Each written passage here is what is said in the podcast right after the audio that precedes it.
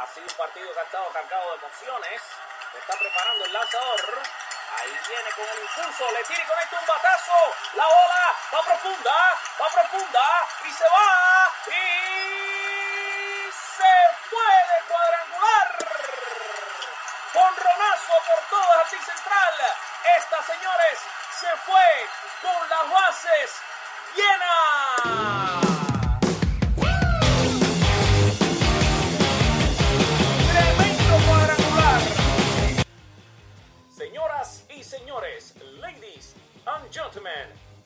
Presentamos para todos ustedes, now presenting for all of you, nuestro show, our show, con las bases llenas, podcast. Bueno, sí, mi gente linda, mi familia de béisbol, aquí estamos en una semana más en la que espero que la hayan pasado excelente. Les mando todas las buenas vibras y esperando que todo lo que han querido pase. Aquí estamos en un episodio más de Con las bases llenas. Y con esta tremenda energía y con esta tremenda alegría, arrancamos con nuestro show esta noche. Pues sí, familia, arranquemos el podcast de esta noche hablando un poco sobre lo que fue el juego de las estrellas, el campeonato de cuadrangulares y lo que se avecina en esta segunda mitad, haciendo un análisis de las tablas de posiciones. Para este momento no voy a traer a un invitado con el que voy a compartir, sino que en este caso yo fui el invitado. Les cuento que casi todos los domingos eh, soy el colaborador, vamos a decir así, para Radio Managua 800, donde tengo el gusto, el placer, el honor de contribuir con mi amigo y además un prestigioso eh, periodista como es el señor Don Alfredo González, al que le colaboro hablando un poco de béisbol en su programa de las mañanas. Lo que vamos a hacer entonces a continuación es que vamos a escuchar esa entrevista en la que normalmente ustedes están adaptados en mi podcast a escucharme como el hombre que trae a la gente de visita, pues esta vez el visitante fui yo. Ya estamos en comunicación con nuestro colaborador principal y corresponsal allá desde la capital del sol, Miami. Y hemos destinado pues un tema muy importante porque esta semana se realizó el Juego de las Estrellas y estábamos conversando con Alfred Álvarez, nuestro corresponsal allá en Miami, que viene después de el Juego de las Estrellas. Hay jugadores, hay peloteros de distintos equipos como eh, Manny Machado que ya cambió de equipo, se fue a mi equipo favorito como las Dodgers de Los Ángeles. ¿Y qué va a pasar con las posiciones de los equipos? Hay movimiento y eso en el starting tanto en la Liga Americana como en la Liga Nacional. Y se mueven algunos equipos, pero no me deja de sorprender también cómo está actuando el equipo de los Bravos de Atlanta, que a pesar de que está por ahí pues ocupando la primera posición en una de las divisiones, también los Yankees de Nueva York ya han dado, eh, creo que lo sacaron del roster a Germán, este, Alfred Álvarez, pero mejor usted explíqueme a la amplia audiencia de nuestro programa deportivo Pisa y Corre cómo está esta situación de nuestro tema para hoy sobre las grandes ligas. Bienvenido Alfred para su programa deportivo Pisa y Corre de Managua, Nicaragua. A usted, don Alfredo, y a todos los radioescuchas de, de Nicaragua, ese país que tengo un lugar tan especial en mi corazón, pues sí, el juego de las estrellas termina y nos da un buen sabor de boca, un buen juego de estrellas, súper entretenido, demostró eh, el béisbol que se está viviendo hoy en día, ¿no? Un béisbol de monrones, también un béisbol de ponches, y ahora, como usted dice, comienza eh, una de las fechas interesantísimas donde la vida de muchos equipos cambia, algunos pasan a ser vendedores, otros a ser compradores, y se habla de muchísimos nombres.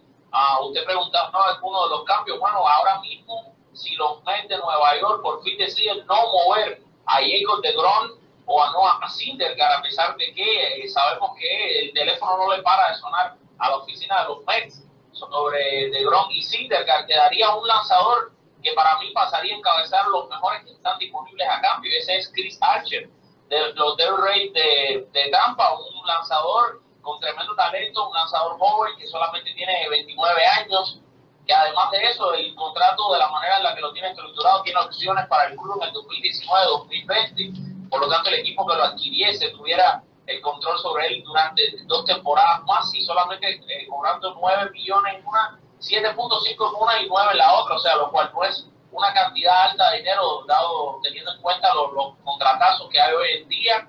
Otro que se está hablando en los cambios Ahora súper caliente es otro jugador de los Orioles, es Zach Britton, el cerrador. En este zurdo, los Cubs interesadísimos en él, los Boston Red Sox y los, y los Yankees de Nueva York, esos tres equipos peleándose por ese eh, eh, cerrador.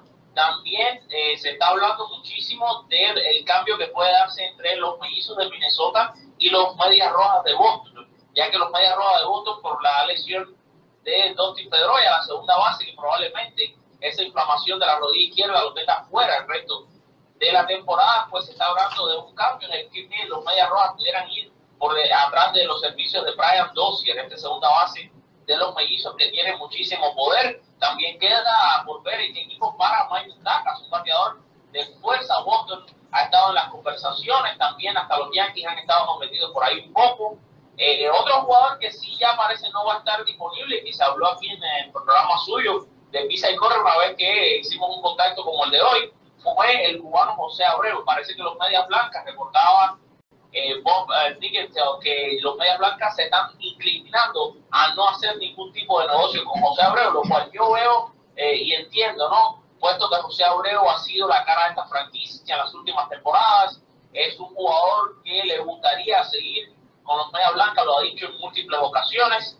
También un lanzador que estará en la, boca de muchos es Clayton Richard de los padres de San, de San Diego, los padres que se, se, ve que es un equipo que está dispuesto a mover a su piqueza, un equipo que tiene una de las mejores granjas jóvenes del béisbol, Brad Hand, lo acaban de cambiar a los sitios de, de Cleveland por el prospecto de los sitios del receptor eh, Francisco Mejía, que tiene muchísimo poder, y esos son algunos de los cambios que se están moviendo en lo que es eh, el béisbol de las grandes ligas. Me alegro que su equipo sea los Dodgers, no sabía eso, ¿verdad? bueno, siempre estamos identificados con un equipo y por supuesto que a pesar de que ya el titán eh, Adrián González, con quien teníamos una bonita amistad por años, por años, ¿verdad? Ah, no sabe nada. Sí, efectivamente. Y este, imagínense que cuando yo tuve una cita acá en la Embajada Americana, me preguntó el cónsul que quién era mi jugador favorito para la, de la Grandes Ligas. Y yo le dije, ah, por, supuesto que el pariente Adrián González. Y entonces yo le dije al cónsul, ¿y el suyo cuál es? Me dijo Charles Colbert. Ah, bueno, entonces me dice, bueno, felicitaciones, usted tiene visa americana. Eso fue todo. Oye, que algo parecido le pasó a, mi suegro. Mi suegro es, igual que usted, un periodista y ha sido. Oye, pero, pero, pero su suegro no se identifica con Adrián González. o también. No, no, no, pero, pero, en este caso fue con, el ya desaparecido por la leyenda Jody Mayo. Imagínese. imagínese. Que, él, es una personalidad muy, muy conocida en Cuba. Él es, ha sido la voz del equipo de Matanzas, que es la provincia de donde yo nací, mi esposa nació. Él ha sido la voz de ese equipo por 45 años, ha participado en cuatro Juegos Olímpicos, o sea, es una persona súper conocida, es la voz del equipo de Cuba cuando sale a, eventos internacionales, es quien lo narra para la radio y todo. Y pues cuando fue a pedir visa para venir aquí a conocer a nuestro niño, ¿no? Que a su nieto, y el cónsul le, hace la pregunta, bueno, cuando está viendo los papeles, le dice que usted, oh, usted está vinculado a la pregunta, bueno, ¿quién es su jugador preferido?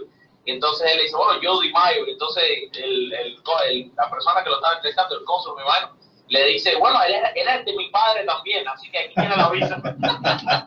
Quizás a veces el béisbol abre puertas, ¿no? Efectivamente, sí, eso nos hace ver y nos abre puertas, ¿verdad? De manera bien honesta y por supuesto que nos identifica con tantas personalidades en el mundo como usted, como otras personas, tanta gente, ¿verdad? Que a través de la crónica deportiva y por supuesto que esto nos abre grandes expectativas, sobre todo pues a nosotros que andamos en este mundillo, porque yo le digo que este mundillo este mundillo, el mundo del deporte, para mí, pues no es que sea una variedad, ¿verdad? Pero sí es una tremenda, un tremendo local donde uno disfruta, comparte y hay tantos datos históricos que verdaderamente hacen que uno se, eh, se culturice, ¿no? En eso, porque a veces hay datos interesantísimos que uno verdaderamente están más allá y que ustedes, por ejemplo, el señor Camargo, creo que es también otro que publica por ahí, ¿verdad? Que me identificó hace poco esta semana escribe algo ahí en, el blog de, los, de la pelota cubana, algo así que tienen, ¿verdad? Y él quiere venir a Nicaragua y me dice, don Alfredo, yo quiero conocerlo también, me dice, hace poco. Sí, yo creo que usted está hablando de Jordano Carmona y yo, Díaz, muy buenos amigos míos. Efectivamente, sí, de Carmona, sí, efectivamente. Tienen una muy, muy bonita opinión suya y, sí. de hecho,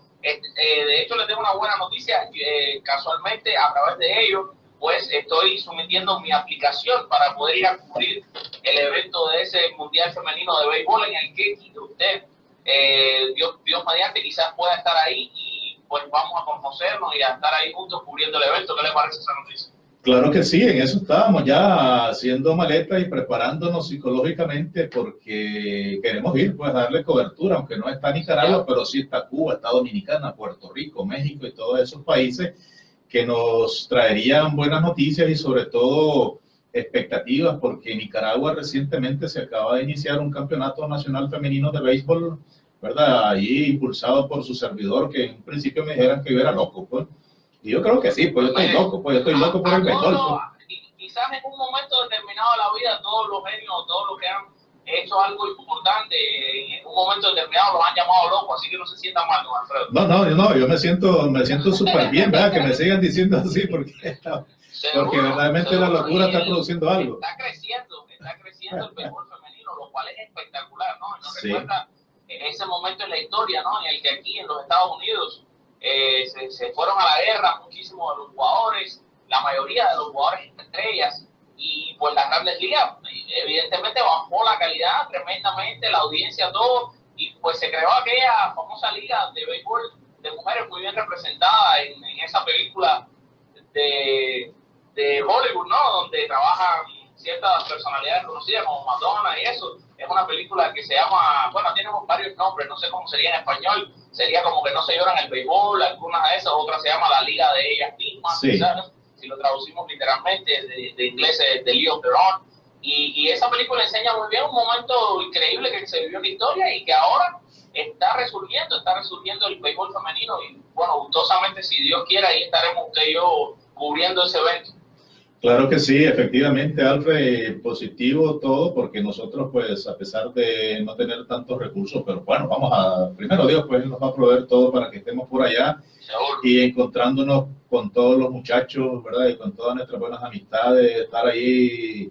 Tengo invitación para estar en una inauguración en el Tamiami Park, con la gente de la Liga No, Tamiami Park, eso se indica aquí donde yo vivo, la Liga Nica, le cuento que el anotador de esa liga es como si fuera un familiar para mí. De hecho, lo tuve de invitado en uno de mis podcasts y lo entrevisté. Así que el día que usted esté ahí, ahí estaré con usted. Efectivamente, sí, ahí estábamos también, ¿verdad? Con nuestro coterráneo, como lo es el señor Lester Avilés, ¿verdad? Con quien tenemos también una linda y bonita amistad y por supuesto que con tanta gente nica, la gente de Venezuela, la gente de Cuba, la gente, bueno, de todos los equipos pues que están ahí, que en su mayoría... Una tremenda liga esa, decirle, don Alfredo, sí. una tremenda liga, la salida liga, déjame contarle que ahí juegan jugadores que están en la grandes ligas, ¿eh? No estamos hablando de una liguita de cerveceros, no, es una liga muy buena, hay tremendísimo nivel y muy buenos jugadores pasan por ahí, jugadores que están incluso actualmente jugando profesionales ligas de verano en México, juegan en esa liga, es increíble.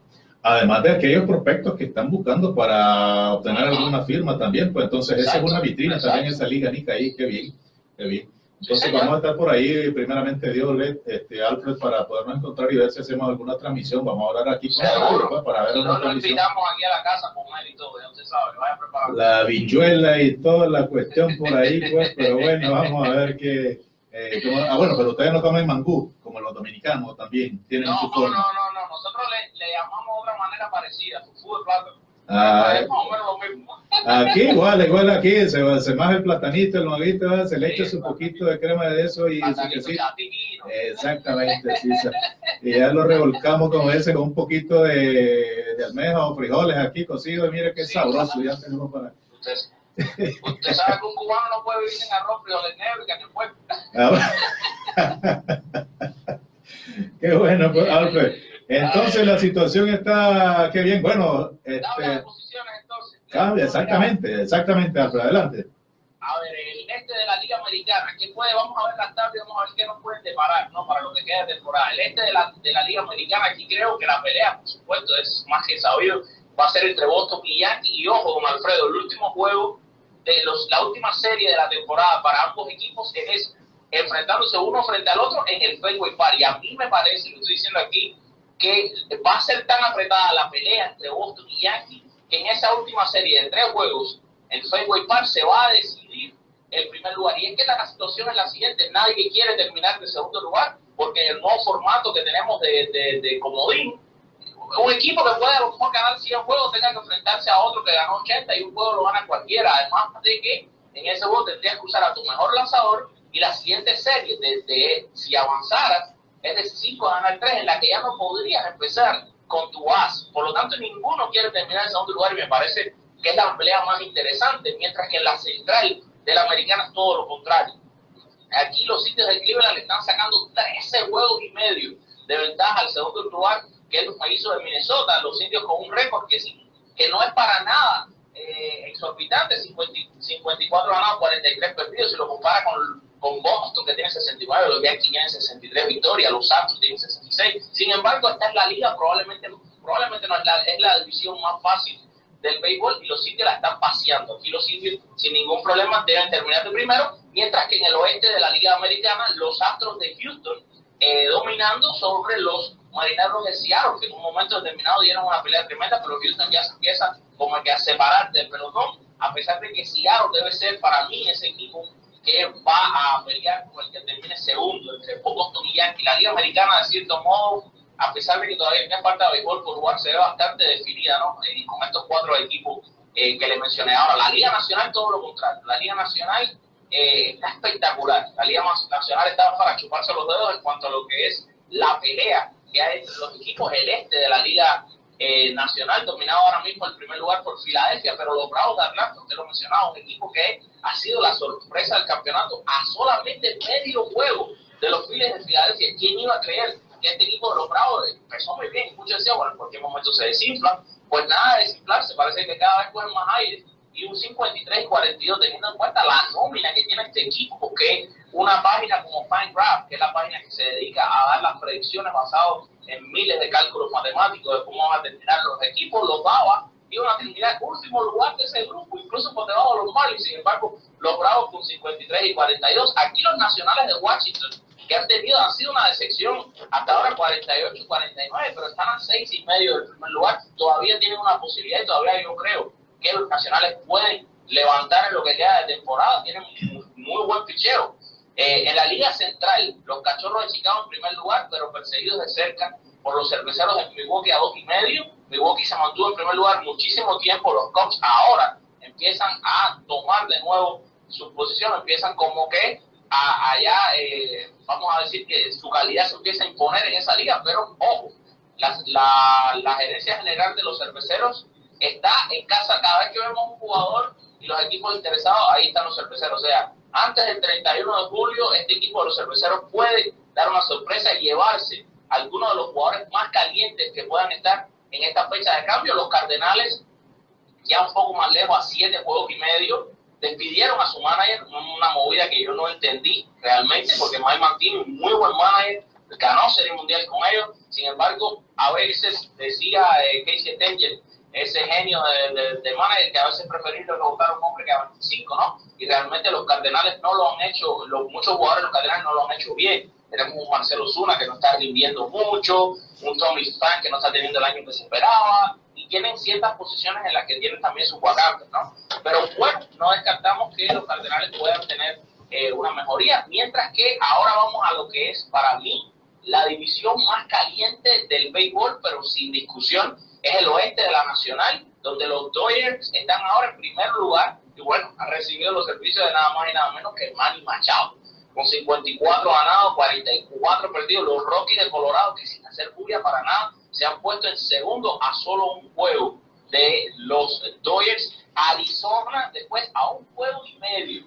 Y los gigantes de San Francisco, que empezaron muy mal, sin embargo, están a cuatro. O sea, estos cuatro equipos se están, van a despedazar en lo que queda de temporada entre ellos para terminar de primero, porque están en la misma situación que está la lista. Este, nadie quiere terminar segundo. Pero son cuatro equipos con muy buen potencial. Arizona, incluso. Sus dos mejores lanzadores, que son Robbie Ray y Zach Greinke, no han tenido buena temporada, incluso Robbie Ray lesionado. Quiere decir que si Greinke tiene una, mejor, una mejoría en lo que resta ahora en la segunda mitad, y Robbie Ray que ya regresa de la, de la lista, los pone en pelea, entonces ¿qué va a pasar? Dodgers, Colorado, Arizona, San Francisco, todos en una eh, pelea tremenda. No sé qué le parece a usted, don Alfredo. Lo más importante para mí en ese nudo es que los Dodgers de Los Ángeles están comandando esa división. y más ahora con la llegada de Manny Machado, creo yo que se podría sostener efectivamente hasta este punto, pues, y ver cómo podría ganar todavía un más juego y alejarse en su división. Ahora, ojo, don Alfredo, todo indica que este cambio de Manny Machado es más una renta que una firma. Bueno, claro, eh, es así también que se está moviendo este negocio. Ya lo hemos visto con algunas negociaciones y las pretensiones que tienen económicamente algunos otros equipos, o bien eh, desembolsarse algún dinero para no enfrentarse quizás a otros peloteros que podrían estar más adelante en contra de ellos. Exacto, sí, todo parece indicar que esta movida de los Dodgers con Machado, que por cierto fue un negociazo para los Dodgers, le salió demasiado barato. Eh, Machado, sí es verdad que entregaron a su mejor cuarto prospecto, que era el cubano Junior Díaz, que le dicen Yupi, y sí, es verdad, muy buen prospecto, pero realmente estamos hablando de Manny Machado. Los otros prospectos que dieron eh, no estaban ni entre los 20 primeros. Increíblemente, como se llevaron Machado por este precio, esto indica, esto parece que es una movida similar. Yo veo esto como una movida muy similar a la que hicieron los Cubs y los Yankees, eh, cuando en el año 2016 eh, los Cubs le entregan a los Yankees a Gleyber Torres su prospecto número uno, que bueno, en este caso hay un poco de diferencia, ¿no? Entregaron su prospecto número uno y era el mejor del béisbol en ese momento, por Alordi Chapman. Necesitaban un golpe, un cerrador y bueno, lograron su objetivo, ganaron la Serie Mundial y luego Chapman se quedó libre y firmó otra vez con los Yankees. En este caso, Machado no va a firmar con los Orioles, pero sí parece indicar que esto es solo un préstamo y la temporada que viene Machado estaría buscando un equipo.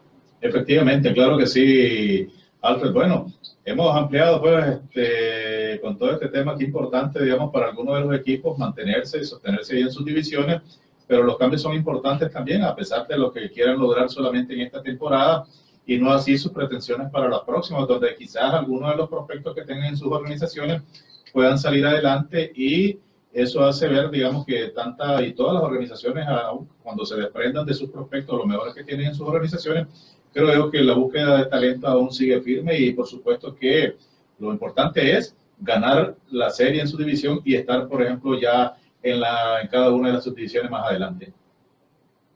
Sí, señor, sí, señor. Pues bueno, vamos a ver qué nos depara esta segunda, esta segunda mitad, que hasta ahora la temporada para mí va siendo todo un éxito.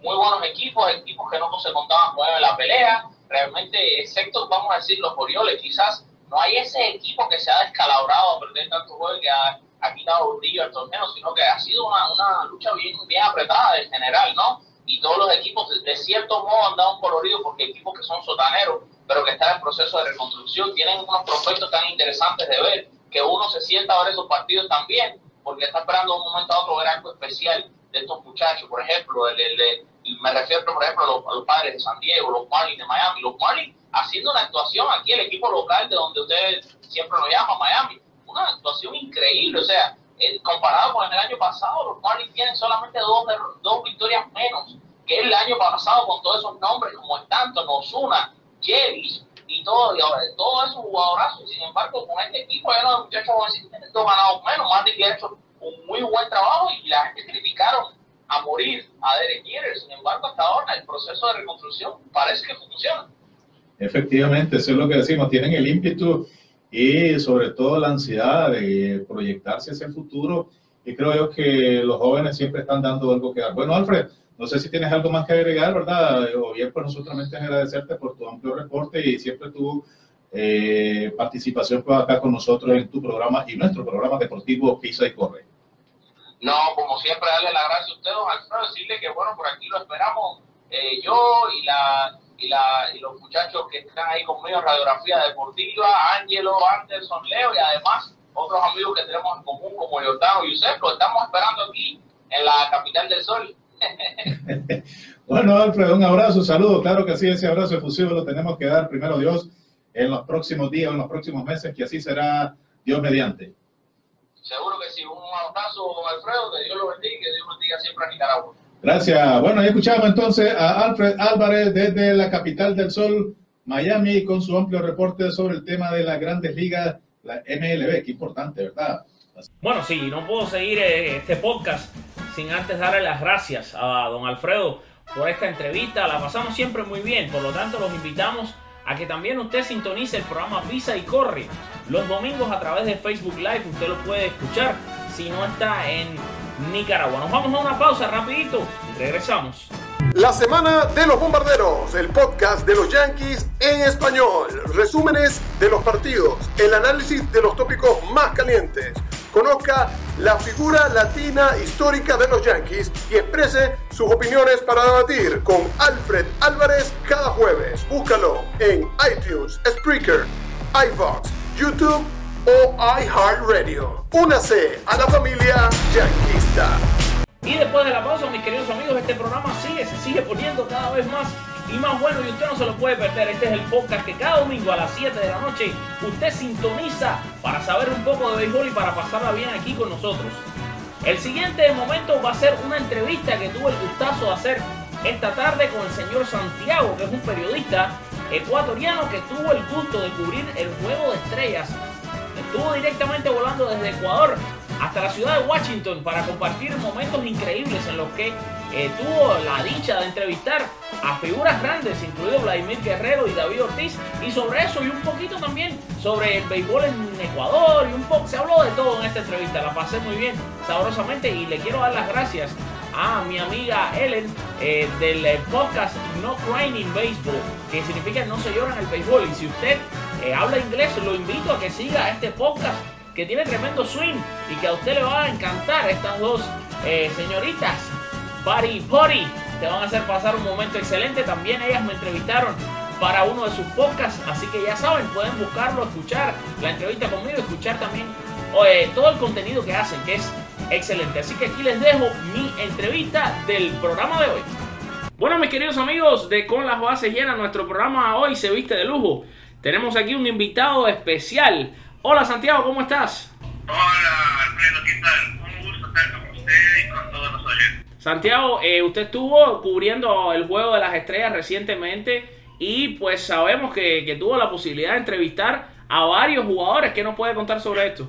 Bueno, sí. Primero que para mí fue una emoción porque yo vivo en un país, Ecuador, que no, donde no se juega béisbol sino en una sola ciudad que es Guayaquil. De ahí que los medios de comunicación no les importa mucho lo que los grandes acontecimientos del béisbol, salvo una serie mundial, salvo algún acontecimiento extraordinario que generalmente en el diario en el que trabajo, el comercio, soy yo el que lo hago. La cuestión es que dije, había la oportunidad, había el All-Star Game aquí en DC, donde tengo una gran amiga y su marido, que es un gran amigo también, que viven aquí, aproveché la oportunidad y me acredité para poder ver el, el, el partido y escribir, que para mí eso es a veces hasta más bonito que ver el partido sino escribir sobre lo que uno ve es un privilegio que da lectores de, de, poder saber que hay miles de lectores que están pendientes de lo que uno escribe o lo leen lo que uno escribe por lo menos, ¿no? Wow, no, y, y qué interesante lo que usted habla sobre Ecuador. Incluso a mí me llamaba la atención preguntarle, o sea, en estos momentos,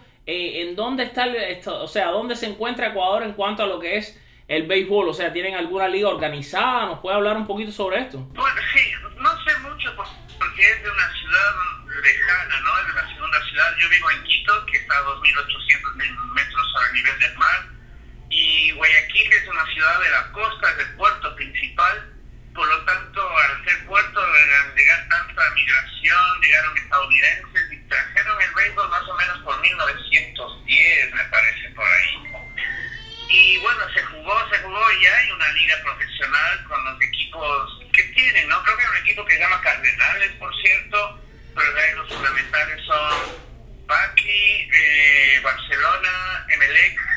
De hecho, uno de los estadios grandes de Guayaquil, de un equipo de fútbol que se llama Emelec, es el estadio George Campbell, fue inicialmente de béisbol, pero ahora es de fútbol, porque bueno, el fútbol es mucho más importante que Claro. es una liga menor. A- Apenas creo que hemos llegado a tener dos jugadores en Double A, creo, no hemos llegado muy lejos. Wow, y de las entrevistas, eh, Santiago, que pudo realizar en este juego de estrella, ¿cuál fue la que más le llamó la atención? Ah, sin duda, Big Papi, David Ortiz. Es un todo un personaje, ¿no? Claro, porque además de eso, yo no les quiero en absoluto a los Medias Rojas, ¿no? Eh, yo soy un fanático de los Yankees. Wow, igualito que yo. Claro, o sea, los Medias Rojas son para mí el rival a vencer siempre. O sea, puedo no quedar campeón, pero si le hemos ganado más partidos en el año, como que está pagado el año, ¿no? Así es, así es. Pero él fue un, un jugador muy carismático, muy simpático. Y ya que estuve en la posibilidad de estar frente vengo de Ecuador. Y cuando Wow. me dijo,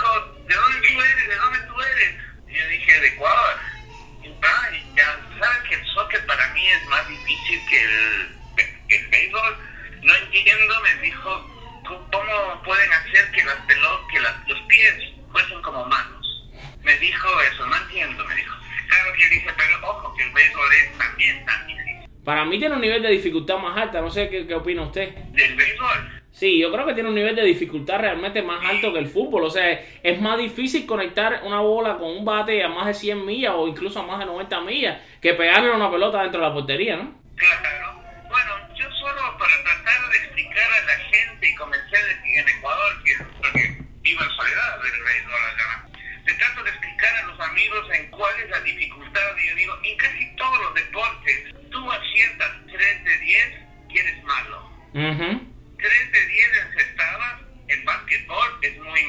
Fatal. 3 de 10 penales es muy malo. En béisbol aciertas 3 de 10 y eres casi un genio. Eh, Estás en el Salón de la Fama. Claro. Exacto. Entonces yo digo, eh, hay una dificultad. ¿Cómo te puedes pegar vos una pelota que va a 100 millas por hora, a 90 millas por hora? Yo que jugué en Buenos Aires, creo que tiraban a 70 millas por hora y era dificilísimo. Así mismo es. Imagínate, hay, o sea, hay momentos en que cuando es una rápida de 100 millas por hora, el bateador ya no ve la pelota. Exacto, no, realmente el bateador, eh, y se está comprobado, ¿no? Los lanzamientos allá a más de 95 millas es más bien adivinar y, y hacer swing desde que ya el lanzador está, está empezando a sacar la mano del guante, vamos a decir, ¿no? Porque no hay mucho tiempo de reacción. El tiempo de reacción es de, de hecho de 0.3 milésimas de segundo. Imagínate más si es como las piernas de Harold de Chapman que... Uh,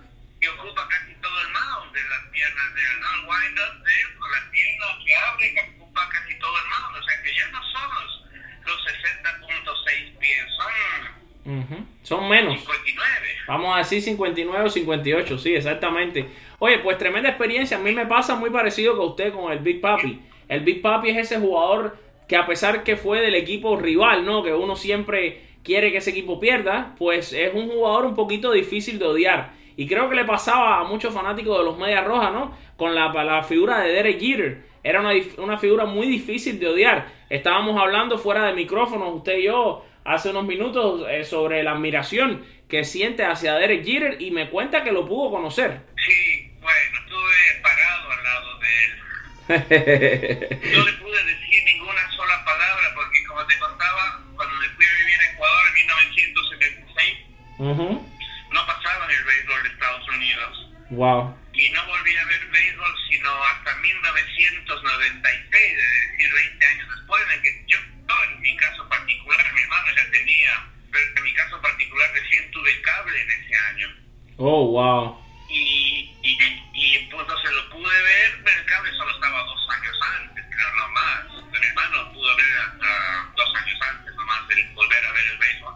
Y yo me crié con Jeter como si hubiese sido el niño que admiraba a Thurman Munson, que fue mi jugador de niño en Nueva York, cuando Wow. en Nueva York. Entonces era para mí Thurman Munson y me acuerdo que una amiga me mandó los recortes con la muerte de Thurman Munson y yo lloré en casa. Pero ella no sabía de nada. Por ejemplo, yo soy un beisbolero que nunca debió jugar y un Yankee, un diehard Yankee fan que nunca debió jugar a Tom Manning. Wow. Qué triste, ¿no? Sí, porque es lo que pasa en ciertos países que están lejos de lo que es la cultura beisbolística, donde básicamente no llega eh, la información y en esa época no existía la internet. O sea, si la internet hubiese existido, usted hubiera tenido el acceso, pero desgraciadamente en ese en los años 80 la, la internet no era lo que es hoy en día, por supuesto, ni remotamente lo que comenzó a ser de los después de los años, vamos a decir, 95 o 96 en adelante, ¿no? Claro, claro. Ahora, pero eso pasaba en todos los deportes, ¿no? Porque mi papá, que era un fanático de fútbol, también del béisbol, muy hincha de los Yankees, él vio a Joe DiMaggio y a Mickey Mantle, ¿no? Qué privilegio. Eh, sí, qué privilegio de mi viejo. Sí, señor. Este, él, a ver, él no pudo ver el Mundial de Fútbol sino hasta que volvimos de 1978. Porque en Estados Unidos no pasaban. Creo que el Mundial del 74 pasaron, algo así me explicó, en Madison pero había que pagar tremenda entrada para ver por televisión el Mundial de Fútbol de Alemania. Entonces era así, como no había tanta tecnología ni transmisiones, eh, veían lo que podían ver. Claro, claro. Sí, yo tengo una historia un poco parecida, quizás eh, peor. En Cuba era prohibido ver los juegos de, grandes ligas. Eh, el, por, por el tema de la política y bueno, y mi padre, eh, escondidos teníamos que ver los juegos y, y ni siquiera no podíamos celebrar mucho los batazos, las jugadas. Eh, teníamos que estar ahí en silencio porque si nos escuchaban, pues nos podíamos meter en un problema, ¿no? imagínate la paradoja de que en Cuba casi todos son hinchas de los Yankees. Así mismo es. ¿Cómo, ser cubano viviendo en Cuba y decir Yankee con y amar a los Yankees? se hace, se hace de una manera, vamos a decir, clandestina. Ya hoy en día las cosas, gracias a Dios, han cambiado un poco y han cambiado bastante, vaya. Y, y sí, ya transmiten juegos de béisbol repetidos, pero bueno, los transmiten, ya no hay problema ya. Claro, pero eso es incluso mejor para que, para que el béisbol de Cuba mejore, porque si no iba a ser un béisbol encerrado en sí mismo. Bueno, ese es el problema, que, que es parte de la... Es parte de que se han dado cuenta lo, lo, el bajón que ha tenido el béisbol cubano. Eh, y esta es una de las, de las tantas estrategias de que mejore. O sea, el béisbol cubano que en los años 80, inicio de los 90, arrasaba con todos sus rivales y de forma amateur eran los mejores. Sin embargo, eh, cuando comenzaron a participar en este tipo de torneos jugadores ya profesionales de ligas menores, pues Cuba empezó a no, a no ser los mismos. O sea, y esa camada de jugadores estelares que quizá usted conoció algunos a, través de la prensa, estamos hablando de Quindelán, los Linares, los Luis Hirato Casanova, pasaron ahora a un periodo donde Cuba recientemente incluso en un torneo acaba de perder con el equipo de Alemania, o sea, eh, y realmente se ve más la inmigración tan grande que, que han tenido los jugadores que todos vienen aquí, entonces la, pelota de Cuba ha bajado muchísimo el nivel y esto es una de las de las maneras que el gobierno ahora está tratando de rescatarlo, ¿no? Un poco, volver a dejar a la gente ver los juegos de ligas mayores. Imagínate que, en Cuba cuando se es niño y no se tienen todas las cosas, a veces tienen que jugar béisbol con las pepas de aguacate, ¿no? Uh, nosotros jugamos allá con, con, con de todo, o sea, yo hacía, yo hacía pelotas, pelotas de cualquier cosa, cogía periódicos, los juntaba todos, los unía, los unía, los ponía bien duro y le pasaba el duct tape el, por encima y esa era una pelota. O si no, si no había duct tape teníamos que inventar con una media y así, o sea. Claro. Y eso está bien hasta cierto punto, cuando decimos que es un deporte de potrero, pero ya cuando se trata de formarse, yo me acuerdo en el Little League, los entrenamientos eran pensáramos en otras formas, en otros deportes, pero el entrenamiento de béisbol es muy aburrido. Si es que no te gusta el béisbol, en realidad, porque es pura rutina.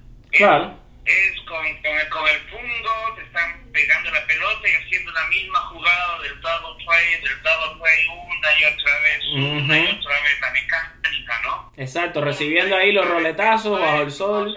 eso, eso no lo puedes hacer así normal, eso necesitas recursos y uno aprende, qué sé yo, yo aprendí a jugar fútbol viendo mucho fútbol también, ¿no? Claro. Entonces, si no ves a los mejores, o sea, eso es otra cosa que, por eso, no sé, me sorprendió mucho en la, en la primera final del Clásico Mundial de Béisbol, Cuba con Japón. Viste los cubanos a lo romántico, ¿no? Querer sacar puro home run, home run, home run, y no salía la pelota. Ajá. Monja, pero eso, los japoneses, hit, hit, hit, hit, hit todo el tiempo y daban una vuelta, daban una vuelta y daban una vuelta. Quedó por poco en la final. Ajá, no, y todavía ese equipo fue, vamos a decir que ese equipo quizás fue la última camada de jugadores estrellas que, que Cuba produjo en este tipo de eventos internacionales. Fíjense que después del primer clásico mundial ya no han pasado después de, lo, de, lo, de los cuatro primeros lugares. Y es que, y es que van bajado. O sea, porque por ejemplo ese equipo el 90% de los jugadores que estuvieron en ese primer clásico mundial, pues desertaron. O sea, eh, ahí estaba Pito Abreu, ahí estaba Lecey Ramírez, ahí había un montón de jugadores que todos se van, porque todo el jugador que más o menos tiene un poquito de éxito, cuando va a este tipo de eventos internacionales, pues los scouts le hacen ofertas y se, se, se, y se van del equipo, ¿no? Pues sí, el problema es Cuba, ¿no? Es un problema político. Un problema político. Y hay el problema, es como ahora el problema Venezuela también. Y, pero imagínate que Venezuela hizo una muy mala selección en este último mundial. Exacto. pero es curioso porque Venezuela está sacando ahora jugadores muy buenos. De hecho, tuvieron más jugadores en el juego de estrella que ningún otro país. Claro, jugadores de un nivel extraordinario. Desde, desde el MVP, José Altuve es venezolano, ¿no? Mm, no, por supuesto, Miguel Cabrera. El prospecto que es Torres. Y Ronald Acuña, que también está entre los primeros. Claro Me, me contaron que tuvo la oportunidad de hablar con Yusmiel Díaz, que incluso ha sido el, el, el, hombre principal en esta pieza de cambio recientemente que hablábamos en el podcast de hoy de Manny Machado. ¿Qué me puede decir en la entrevista cómo, cómo estuvo el muchacho de, de La Habana? me sorprendió lo emocionado que estaba. Oh, sí, estaba muy emocionado. Cuando tuvo que recordar al papá. Oh, wow. Que me, o sea, había familia de él en el estadio, pero tengo, no lo explicó muy bien, pero creo que su, su papá sigue en Cuba. Lo dijo, lo dijo como una persona que extraña a alguien demasiado, porque dijo que lo llevo siempre adentro. Uh -huh. O sea, si uno vive con el viejo, con cualquier persona, uno no lo lleva adentro, ¿no? Uno no dice que lo lleva adentro. Él, entonces lo dijo así, que lo lleva adentro. Y, y saber, o sea, el tipo dijo que esos dos jonrones son la cosa más extraordinaria que le pudo pasar en su vida, por lo que quiere encontrarse entre los mejores, los mejores de su generación, sí, los sí, que vienen, los que van a estar algún día ocupando el All-Star Game, el de los grandes. Pero hay que recordar algo en el deporte, que él lo, lo mencionó más o menos, es que puedes haber sido un gran juvenil, pero eso no es nada garantía de que van a ser un gran... Jugador de grandes ligas. Ajá, un gran profesional. Que decías, así voy a tener que seguir trabajando durísimo para mejorar. Wow, no, y, y es, este, ese muchacho va a tener un muy buen futuro. Realmente estaba rankeado altísimo en la organización eh, de los Dodgers. Don Santiago, le agradezco muchísimo estos minutos que nos ha regalado. La verdad es que nuestro programa se está vistiendo hoy de, de, de alfombra roja aquí con, con, su presencia aquí en el podcast de Con las Bases Llenas. Con las bases llenas. Qué ganas de sentirme Aaron Judge y me Aaron Grand Slam. ya lo sabe. Bueno, pues muchísimas gracias por todo. Gracias a ti y un saludo a todos y espero estar de vuelta en dos años para seguir viendo ¿Por dónde lo, pueda, lo pueden leer para que nuestros seguidores también lo sigan a ustedes? ¿Tiene Twitter, en sus redes sociales? O sea, para que sigan su trabajo periodístico. No, no, tengo, tengo Twitter, pero no tuiteo mucho. Voy a tratar de comenzar un blog que ya tiene su nombre reservado, que es Baseball on the Rocks. Oh, pues, pues, pues perfecto. Usted, a través de mí, pues me avisa cuando esté listo y así ya nuestros oyentes también tienen otro blog que leer, además del, del de conlasbasesllenas.com. Ahora ya tendrán otro más en el que también leer sobre esta pasión que tenemos por el deporte de las bolas, de los strikes. Sí, no, o sea, además de divertido, porque el béisbol es un deporte tan gracioso. El béisbol es alegría, ¿verdad? El béisbol es romance, el béisbol es diversión. Sí. Y sí, mi gente linda, y para culminar con esta jornada de Juego de Estrella, esta semana de Juego de Estrella, tenemos un especial, puesto que uno de nuestros colaboradores, el señor eh, Danielito Álvarez, mi amigo Danielito, que tuvo el gustazo de estar cubriendo este juego de estrellas desde la ciudad de Washington, nos mandó esta exclusiva entrevista con el toletero cubano José Abreu, un especial para chupar ese dedo. Es bien pequeñita, pero es muy, pero muy especial.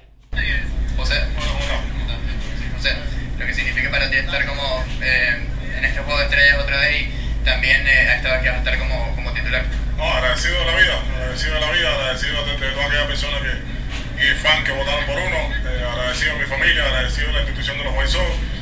Eh, nada, gozarse eh, estos días aquí como, como si fueran los últimos y nada, agradecido de la vida, como digo siempre. Aquí con, con Chapman, con JD, todos de, de, de, sangre cubana, ¿qué significa para ti estar con, con ellos aquí? Algo enorme, algo enorme y por sobre todas las cosas estamos poniendo el nombre de Cuba ahí en alto.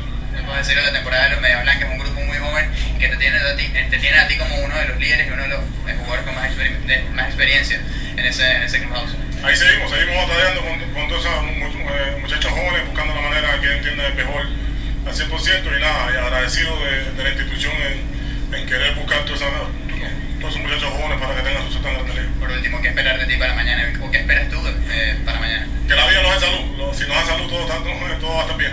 Gracias, José. Bueno, sí, mi gente, y ese fue Danielito Álvarez. Danielito, que trabaja para EBTV Miami y además es el director y escritor de El Extrabase, que lo estoy invitando ahora mismo a que entren a leerlo. Es un sitio de béisbol, igual que somos nosotros con las bases llenas, pero bien sabroso, usted no se lo puede perder. El Extrabase y también trabaja para eh, Honroneros. Así que ya lo saben, Danielito Álvarez, que pronto nos estará haciendo la visita. Bueno, sí, mi gente linda, ya ha llegado el momento que a ustedes les gusta, ¿no? El momento de tirar un pasillo y también enterarse de algunos de los mejores honrones en las voces de nuestros locutores latinos. Así que ya lo saben, a disfrutar de lo lindo, a gozar y a bailar, que la vida es bella. Vámonos a béisbol y música, aquí presentes en Pa' Afuera, para la calle. Beto me envía la famosa foto. Vamos a ver si yo puedo hacérsela llegar a ustedes aquí en Twitter para que vean dónde estamos transmitiendo, pegado aquí al público. Avanzan los corredores en segunda y primera. Aquí viene el lanzamiento la curva. Le levanta un fly largo para right field. Para atrás a lo profundo. La pelota se va, se va, se va. Sí, sí, sí, sí, sí, sí. ¡Adiós, mamacita linda! Home run de Derek Dietrich. Ahora que te vas, es cuando te quiero más. La Roca responde con un jonrón de tres carreras, su segundo de este juego, el número 13 que conecta en el campeonato y pone arriba a los Marlins cuatro carreras por una. Y el siguiente para afuera, para la calle, es del bate del Panda, Pablo Sandoval. Aquí les va la grabación. Cuenta para Pablo Sandoval. Hay actividad en el bullpen de los Atléticos. Se trata de Gismiro Petit, que se levanta a calentar y aflojar el brazo. ¿Quién te lo hizo la última vez contra nosotros? Lanza Jackson. Pablo Sandoval, conecta elevado profundo al jardín derecho. La pelota se está elevando.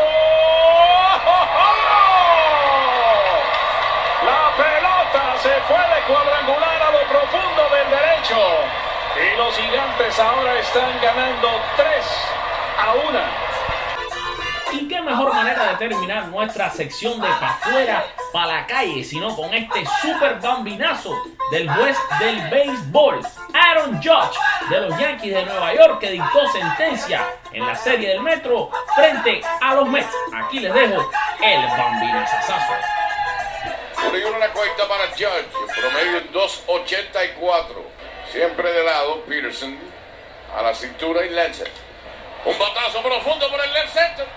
Contra el viento. Esta se va, se va y se fue. Oh, un lineazo volando bajito y le cortó por la brisa con la fuerza que tiene Aaron Judge. Échale sazón. Eso es un jorrón. Culpable del número 26 de la temporada. Caso cerrado. Judge deposita en el bullpen de los Mets. 6 a 3 Yankees. Bueno, mencionamos anteriormente que solamente Stanton o George tenían poder para sacar una pelota por el jardín izquierdo. El viento soplando durísimo, pero el viento pudo parar ese batazo del juez. Bueno, pero qué gozadera, ¿no? Este, para afuera, para la calle, señores, con estos tres bombinazos. Y eso que no hubo juego toda la semana, puesto que el juego de estrellas ocupó el martes, el derby de jonrones el lunes, ¿no? Y de eso no tenemos mucha tra- transmisión en español. Pero sí que se goza, se goza. Y les recuerdo que este segmento llega a ustedes cortesía My Rockstar Pet. My Rockstar una de las mejores tiendas de mascotas que usted pueda encontrar en la internet, con una variedad de productos increíble. Yo lo he buscado en otros lugares, no existe como esto este My Rockstar Pet, que les estoy invitando que ustedes tienen que chequear este sitio en www.myrockstarpet.com. Si usted quiere mucho a su perrito, a su gatico, a su pececito o a su pajarito, usted tiene que entrar hoy mismo y hacerle un regalito a su mascota. Los estamos invitando de cuando usted entre, pues, a través de la aplicación de conlasbasesllenas.com usted obtendrá un descuento especial con My Rockstar Pet. Llame hoy o contáctelos a través de su sitio web. Mis queridos amigos, vámonos ya ahora con el momento que todos esperan, el momento de escuchar los mensajes de audio que ustedes nos han dejado a lo largo de la semana a través de la aplicación de WhatsApp. Si usted nos está viendo ahora mismo en vivo, todavía tiene chance. Hágalo rapidito, rapidito, marca el 1 786 378 0838. El 1 es si está llamando desde otro lugar que no sea los Estados Unidos. Ya lo saben, repito, 1 786 378 0838 y déjenos saber su opinión. Aquí nos vamos con la primera llamada de la noche. Saludos Alfred, Carlos González eh, de Venezuela, escuchando tu podcast hermano, desde acá de Caracas, de verdad que es un programa totalmente distinto a los demás, información muy buena y útil. Gracias por brindarnos todo tu conocimiento en el ámbito de- del béisbol. Un abrazo mi hermano desde Caracas, Carlos González. Saludos, mi amigo Alfredo, pasando por aquí para desearte bendiciones y para dejarte saber que seguimos pegados a tu programa. Nada, la pregunta de hoy es, ¿qué tú crees si ya no es hora de que tengamos un line no fijo y no tengamos tanto brincadera con los peloteros en el orden al bate? Yo creo que ya estamos a mitad de campaña y entiendo que debemos tener un line no fijo. Nada, cuídate y bendiciones. Hola Alfred, ¿qué tal? Un saludo con las bases llenas. Es aquí Andrés hablando. Eh, nada, quería comentarte un poquito sobre los Marlins y cómo han estado dándole después de que empezó esta segunda parte de la temporada, que justamente jugando contra Tampa Bay, ganaron los primeros dos juegos, excelente juego los dos, el segundo juego lo ganó López, el venezolano, pichó muy bien, seis innings, tres hits y nada más una carrera le anotaron con seis ponches, entonces muy bien por eso. Eh, y hoy justamente estaban ganando 4 a 1 hasta el noveno inning y pensé que por fin íbamos a ganar la primera serie eh, de este año, un sweep, pero afortunadamente no lo pudimos hacer, nos metieron un gran slam en el noveno y lo perdimos.